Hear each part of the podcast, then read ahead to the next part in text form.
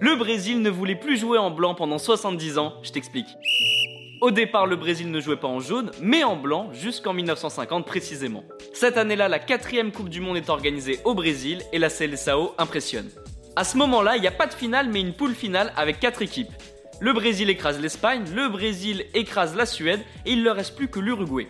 Il leur suffit d'un match nul pour remporter le mondial, ils jouent au Maracana à domicile devant 200 000 personnes. Bref, t'as capté, toutes les conditions sont réunies pour que la fête, bah elle soit belle quoi. Le Brésil ouvre même le score, 1-0, mais l'Uruguay réalise l'impensable et retourne la situation et remporte le match 2 buts à 1 et remporte le mondial. Stupeur au Maracana et dans tout le pays, certains supporters vont même se suicider.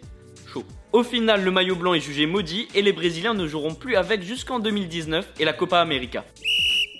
Les amis, rendez-vous demain, même heure, même endroit pour un nouvel épisode. Si ça t'a plu, n'hésite pas à t'abonner, activer la cloche, liker et surtout mettre 5 étoiles.